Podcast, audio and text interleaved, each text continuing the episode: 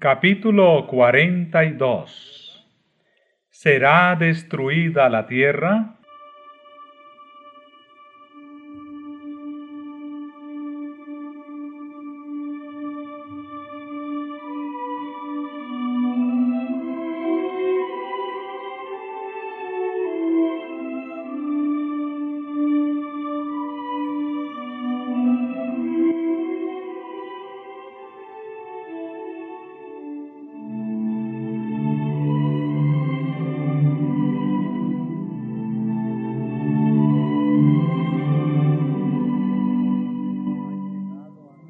Porque sus pecados han llegado hasta el cielo, y Dios se ha acordado de sus maldades. En el cáliz que ella os dio a beber, dadle a beber doblado. Cuando ella se ha glorificado y ha estado en deleites, tanto dadle de tormento y llanto, porque dice en su corazón, yo estoy sentada reina, y no soy viuda, y no veré llanto. Por lo cual, en un día vendrán sus plagas, muerte, llanto y hambre, y será quemada con fuego, porque el Señor Dios es fuerte, que la juzgará. Y llorarán y se lamentarán sobre ella los reyes de la tierra, los cuales han fornicado con ella, diciendo, ay, ay, de aquella gran ciudad de Babilonia, aquella fuerte ciudad, porque en una hora vino su juicio.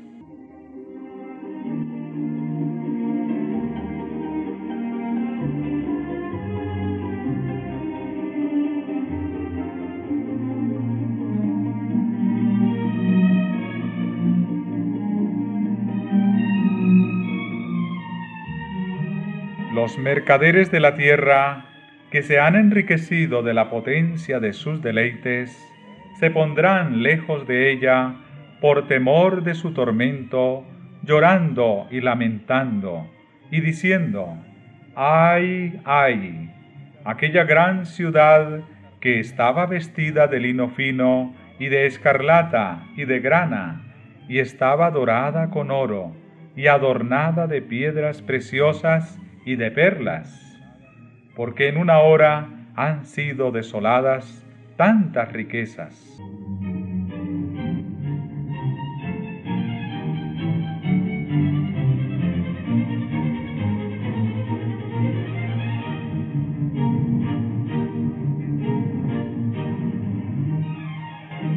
Tales son los juicios que caen sobre Babilonia en el día de la ira de Dios la gran ciudad ha llenado la medida de su iniquidad. Ha llegado su hora, está madura para la destrucción.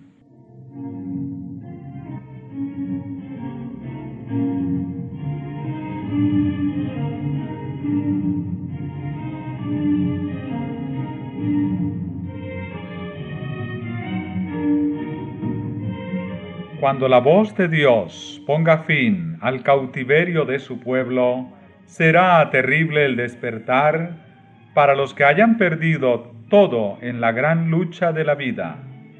Mientras duraba el tiempo de gracia, los cegaban los engaños de Satanás y disculpaban su vida de pecado. Los ricos se enorgullecían de su superioridad con respecto a los menos favorecidos pero habían logrado sus riquezas violando la ley de Dios. Habían dejado de dar de comer a los hambrientos, de vestir a los desnudos, de obrar con justicia y de amar la misericordia. Habían tratado de enaltecerse y de obtener el homenaje de sus semejantes. Ahora están despojados de cuanto los hacía grandes, y quedan desprovistos de todo y sin defensa. Ven con terror la destrucción de los ídolos que prefirieron a su Creador. Vendieron sus almas por las riquezas y los placeres terrenales. y no procuraron hacerse ricos en Dios. El resultado es que sus vidas terminan en fracaso. Sus placeres se cambian ahora en amargura y sus tesoros en corrupción. La ganancia de una vida entera les es arrebatada en un momento. Los ricos lamentan la destrucción de sus soberbias casas, la dispersión de su oro y de su plata. Pero sus lamentos son sofocados por el temor de que ellos mismos van a perecer con sus ídolos.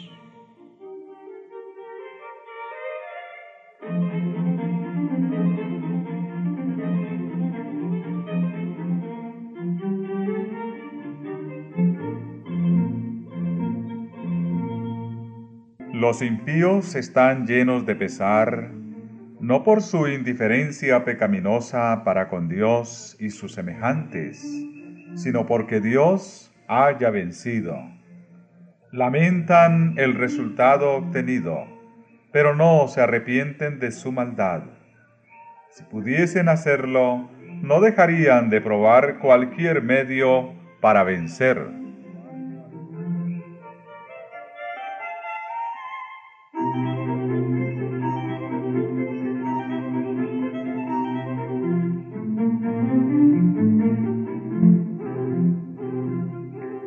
El mundo ve a aquellos mismos de quienes se burló y a quienes deseó exterminar, pasar sanos y salvos por entre pestilencias, tempestades y terremotos. El que es un fuego consumidor para los transgresores de su ley, es un seguro pabellón para su pueblo.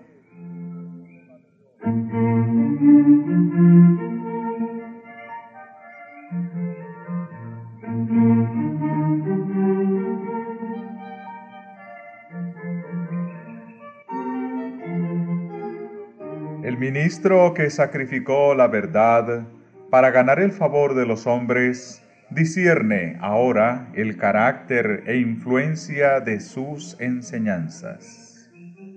Es aparente que un ojo omnisciente le seguía cuando estaba en el púlpito, cuando andaba por las calles, cuando se mezclaba con los hombres en las diferentes escenas de la vida cada emoción del alma, cada línea escrita, cada palabra pronunciada, cada acción encaminada a hacer descansar a los hombres en una falsa seguridad, fue una siembra. Y ahora, en las almas miserables y perdidas que le rodean, Él contempla la cosecha.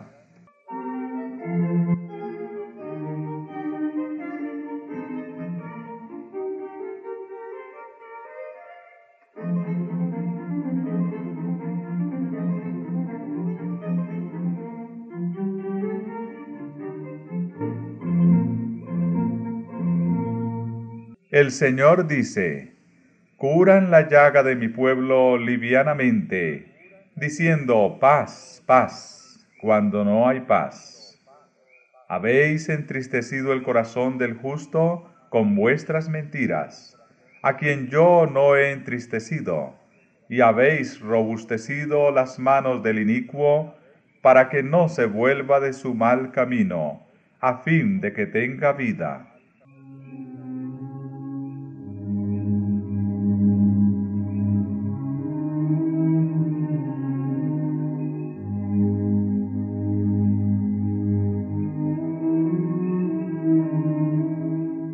De los pastores que pierden y que dispersan las ovejas de mi dehesa. He aquí que yo os castigaré por la maldad de vuestros hechos.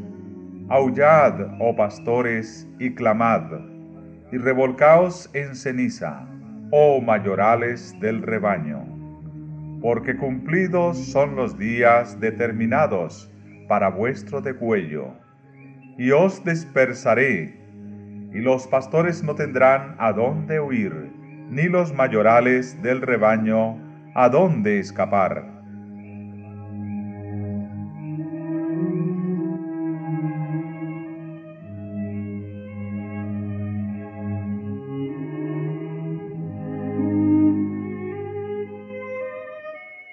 Los ministros y el pueblo ven que no sostuvieron la debida relación con Dios. Ven que se rebelaron contra el autor de toda ley justa y recta. El rechazamiento de los preceptos divinos dio origen a miles de fuentes de mal, discordia, odio e iniquidad, hasta que la tierra se convirtió en un vasto campo de luchas en un abismo de corrupción. Tal es el cuadro que se presenta ahora ante la vista de los que rechazaron la verdad y prefirieron el error. Ningún lenguaje puede expresar la vehemencia con que los desobedientes y desleales desean lo que perdieron para siempre, la vida eterna. Los hombres a quienes el mundo idolatró por sus talentos y elocuencia, ven ahora las cosas en su luz verdadera. Se dan cuenta de lo que perdieron por la transgresión y caen a los pies de aquellos a quienes despreciaron y ridiculizaron a causa de su fidelidad y confiesan que Dios los amaba.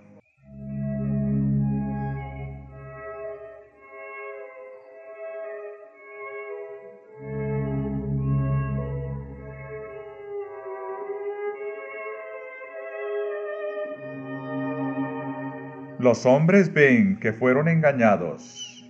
Se acusan unos a otros de haberse arrastrado mutuamente a la destrucción.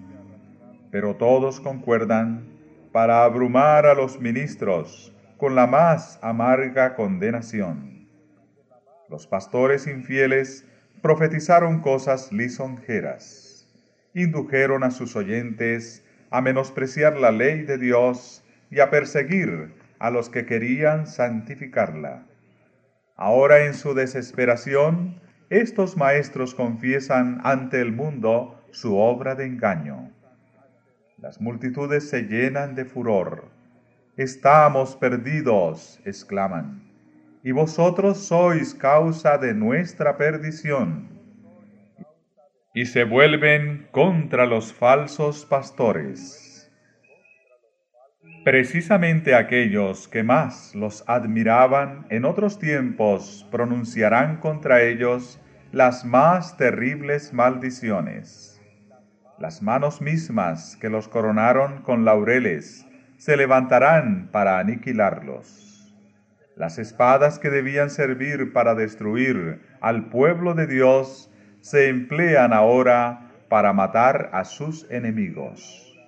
Por todas partes hay luchas y derramamiento de sangre.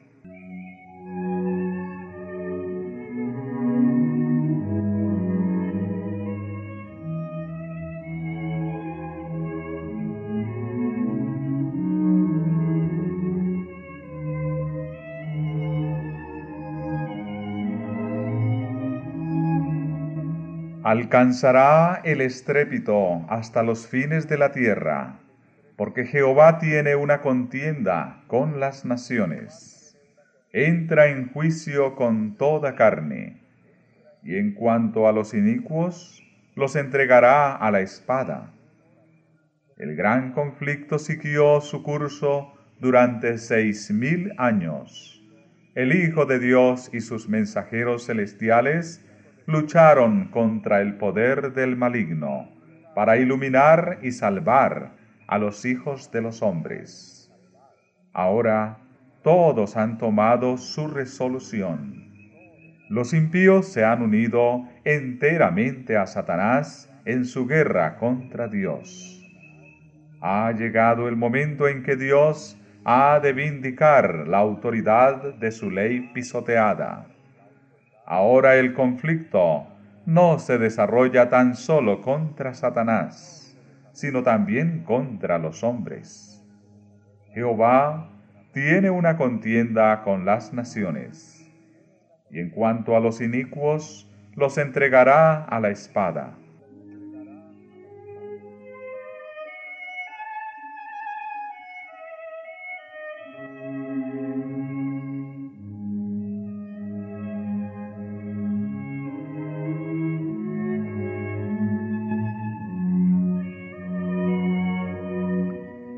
La marca de la redención ha sido puesta sobre los que gimen y se angustian a causa de todas las abominaciones que se hacen.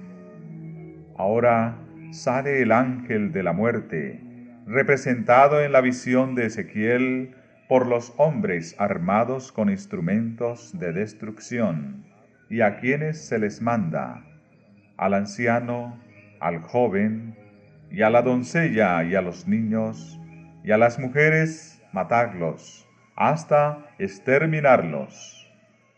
Mas no os lleguéis a ninguno en quien esté la marca, y comenzad desde mi santuario. Dice el profeta, comenzaron pues por los ancianos que estaban delante de la casa. La obra de destrucción empieza entre los que profesaron ser guardianes espirituales del pueblo. Los falsos centinelas caen los primeros. De nadie se tendrá piedad, y ninguno escapará. Hombres, mujeres, doncellas y niños perecerán juntos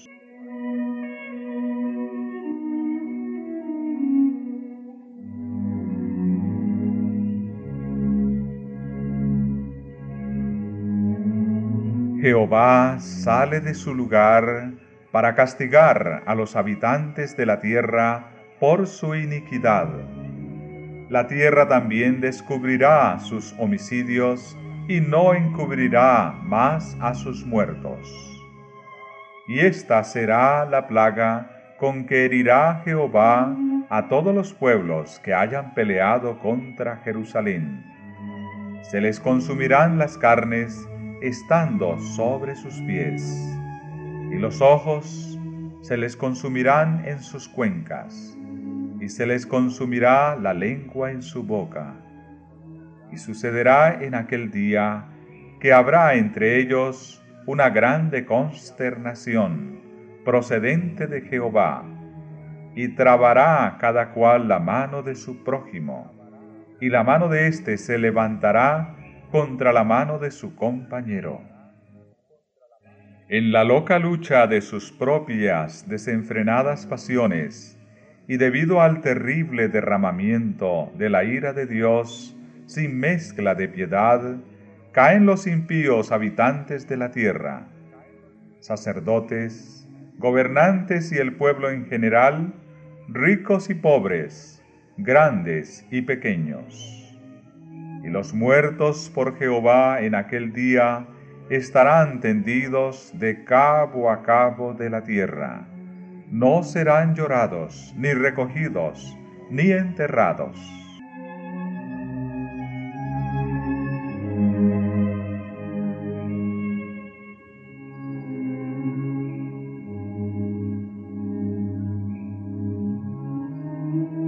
A la venida de Cristo, los impíos serán borrados de la superficie de la tierra, consumidos por el espíritu de su boca y destruidos por el resplandor de su gloria. Cristo lleva a su pueblo a la ciudad de Dios, y la tierra queda privada de sus habitantes. He aquí que Jehová vaciará la tierra y la dejará desierta, y cual vaso la volverá boca abajo y dispersará sus habitantes. La tierra será enteramente vaciada y completamente saqueada, porque Jehová ha hablado esta palabra. Porque traspasaron la ley, cambiaron el estatuto y quebrantaron el pacto eterno. Por tanto, la maldición ha devorado la tierra y los que habitan en ella son culpables. Por tanto, son abrazados los habitantes de la tierra.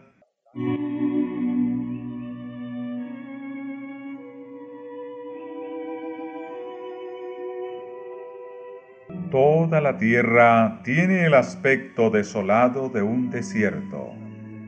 Las ruinas de las ciudades y aldeas destruidas por el terremoto, los árboles desarraigados, las rocas escabrosas arrojadas por el mar o arrancadas de la misma tierra, están esparcidas por la superficie de ésta, al paso que grandes cuevas señalan el sitio donde las montañas fueron rasgadas desde sus cimientos.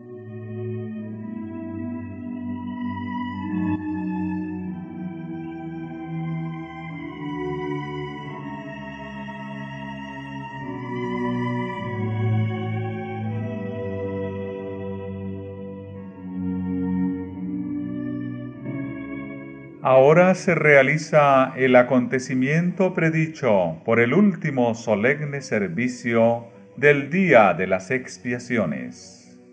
Una vez terminado el servicio que se cumplía en el lugar santísimo, y cuando los pecados de Israel habían sido quitados del santuario por virtud de la sangre del sacrificio por el pecado, entonces el macho cabrío emisario era ofrecido vivo ante el Señor.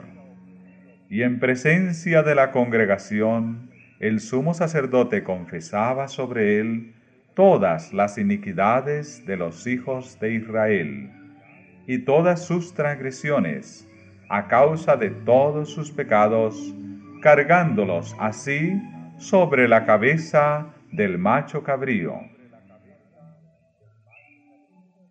Asimismo, cuando el servicio de propiciación haya terminado en el santuario celestial, entonces, en presencia de Dios y de los santos ángeles y de la hueste de los redimidos, los pecados del pueblo de Dios serán puestos sobre Satanás. Se le declarará culpable de todo el mal que les ha hecho cometer y así como el macho cabrío emisario era despachado a un lugar desierto, así también Satanás será desterrado en la tierra desolada, sin habitantes y convertida en un desierto horroroso.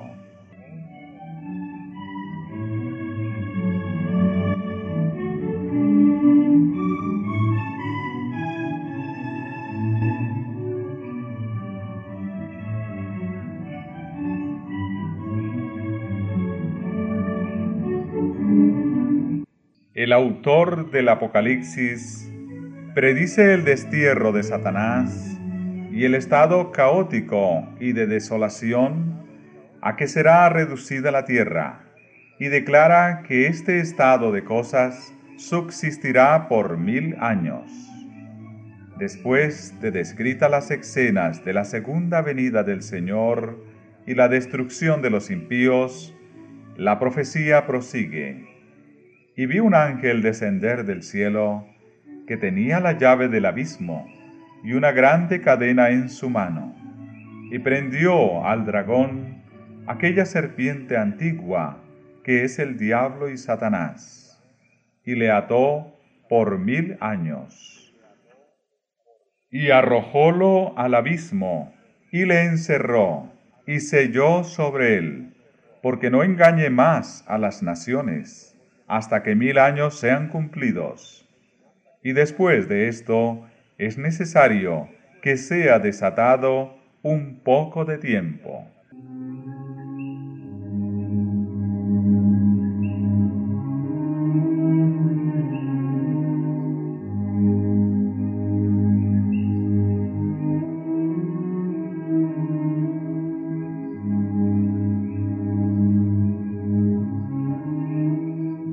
Según se desprende de otros pasajes bíblicos, es de toda evidencia que la expresión abismo se refiere a la tierra en estado de confusión y tinieblas. Respecto a la condición de la tierra en el principio, la narración bíblica dice que estaba desordenada y vacía, y las tinieblas estaban sobre la haz del abismo. Las profecías enseñan que será reducida en parte por lo menos a ese estado, contemplando a través de los siglos el gran día de Dios, el profeta Jeremías dice, miró hacia la tierra y he aquí que está desolada y vacía. También hacia los cielos miro, mas no hay luz en ellos. Miro las montañas y he aquí que están temblando y todas las colinas se conmueven. Miro, y he aquí que no parece hombre alguno, y todas las aves del cielo se han fugado. Miro, y he aquí el campo fructífero convertido en un desierto, y todas sus ciudades derribadas.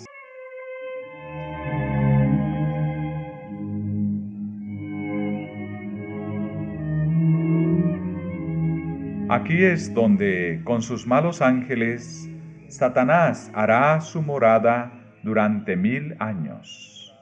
Limitado a la tierra, no podrá ir a otros mundos para tentar e incomodar a los que nunca cayeron. En este sentido es como está atado. No queda nadie en quien pueda ejercer su poder. Le es del todo imposible seguir en la obra de engaño y ruina que por tantos siglos fue su único deleite.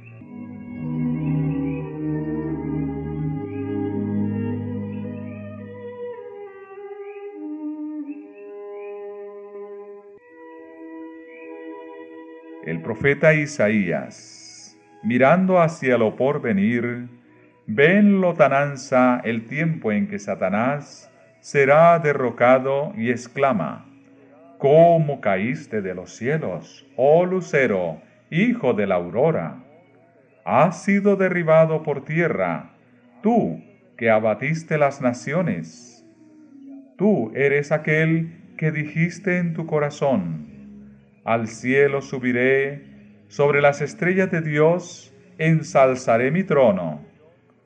Seré semejante al Altísimo pero ciertamente al infierno serás abatido a los lados del hoyo.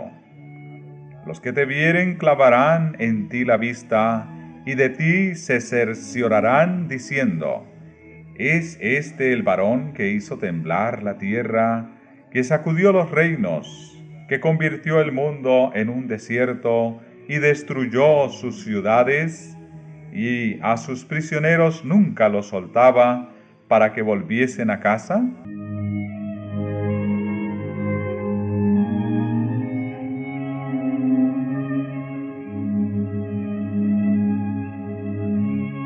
Durante seis mil años, la obra de rebelión de Satanás hizo temblar la tierra.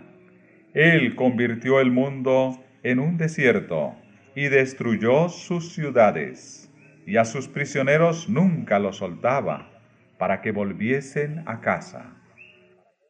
Durante seis mil años su prisión, la tumba, ha recibido al pueblo de Dios y lo habría tenido cautivo para siempre si Cristo no hubiese roto sus cadenas y libertado a los que tenía presos.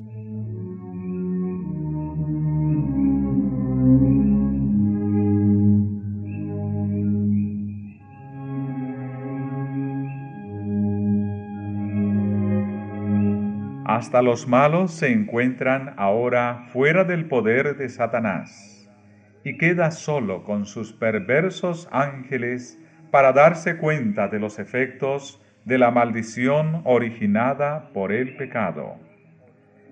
Los reyes de las naciones, sí, todos ellos yacen con gloria, cada cual en su propia casa, el sepulcro. Mas tú, arrojado estás, fuera de tu sepulcro, como un retoño despreciado. No serás unido con ellos en sepultura, porque has destruido tu tierra, has hecho perecer a tu pueblo.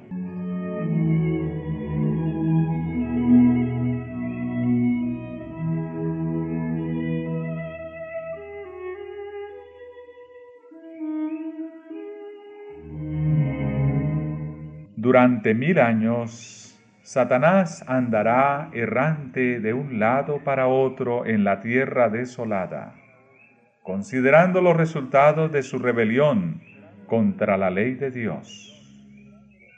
Durante este tiempo, padece intensamente.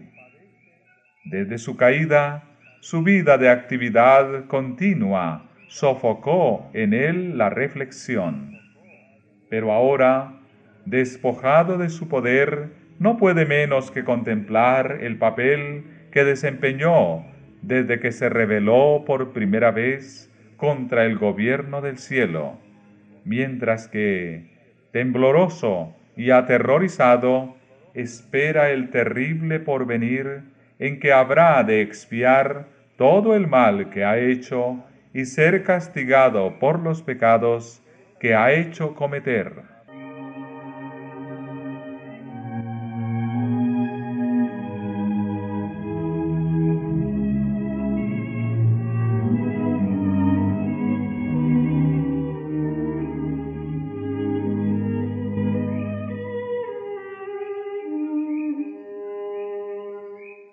Para el pueblo de Dios, el cautiverio en que se verá a Satanás será motivo de contento y alegría.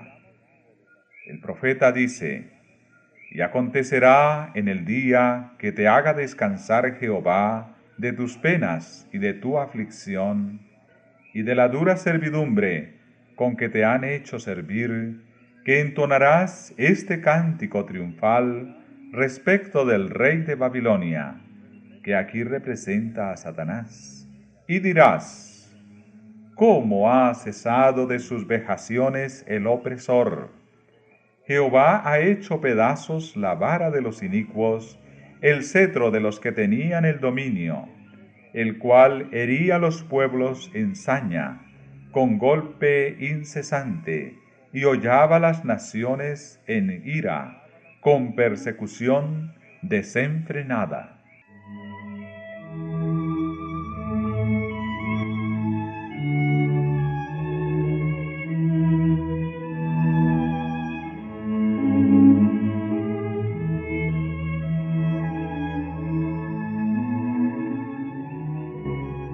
Durante los mil años que transcurrirán entre la primera resurrección y la segunda, se verificará el juicio de los impíos.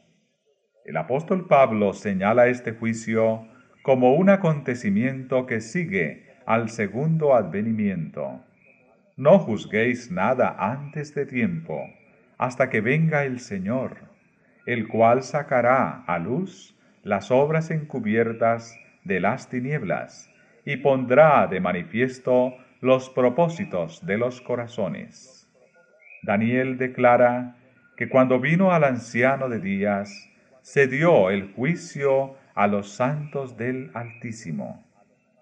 En ese entonces reinarán los justos como reyes y sacerdotes de Dios. San Juan dice en el Apocalipsis, vi tronos y se sentaron sobre ellos y les fue dado juicio. Serán sacerdotes de Dios y de Cristo, y reinarán con él mil años. Entonces será cuando, como está predicho por San Pablo, los santos han de juzgar al mundo. Junto con Cristo juzgan a los impíos, comparando sus actos con el libro de la ley, la Biblia, y fallando cada caso en conformidad con los actos que cometieron por medio de su cuerpo. Entonces lo que los malos tienen que sufrir es medido según sus obras y queda anotado frente a sus nombres en el libro de la muerte.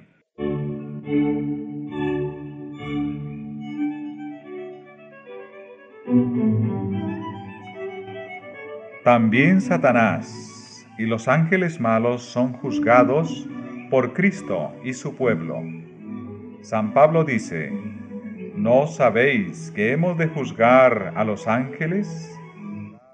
Y San Judas declara que a los ángeles que no guardaron su original estado, sino que dejaron su propia habitación, los ha guardado en prisiones eternas, bajo tinieblas, hasta el juicio del gran día.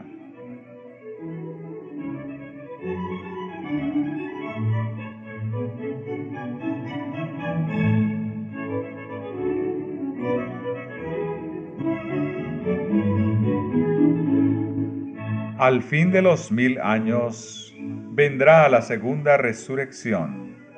Entonces los impíos serán resucitados y comparecerán ante Dios para la ejecución del juicio decretado.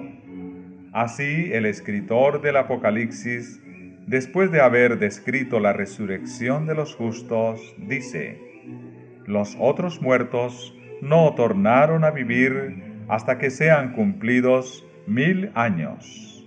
E Isaías declara, con respecto a los impíos, serán juntados como se juntan los presos en el calabozo, y estarán encerrados en la cárcel. Y después de muchos días serán sacados al suplicio.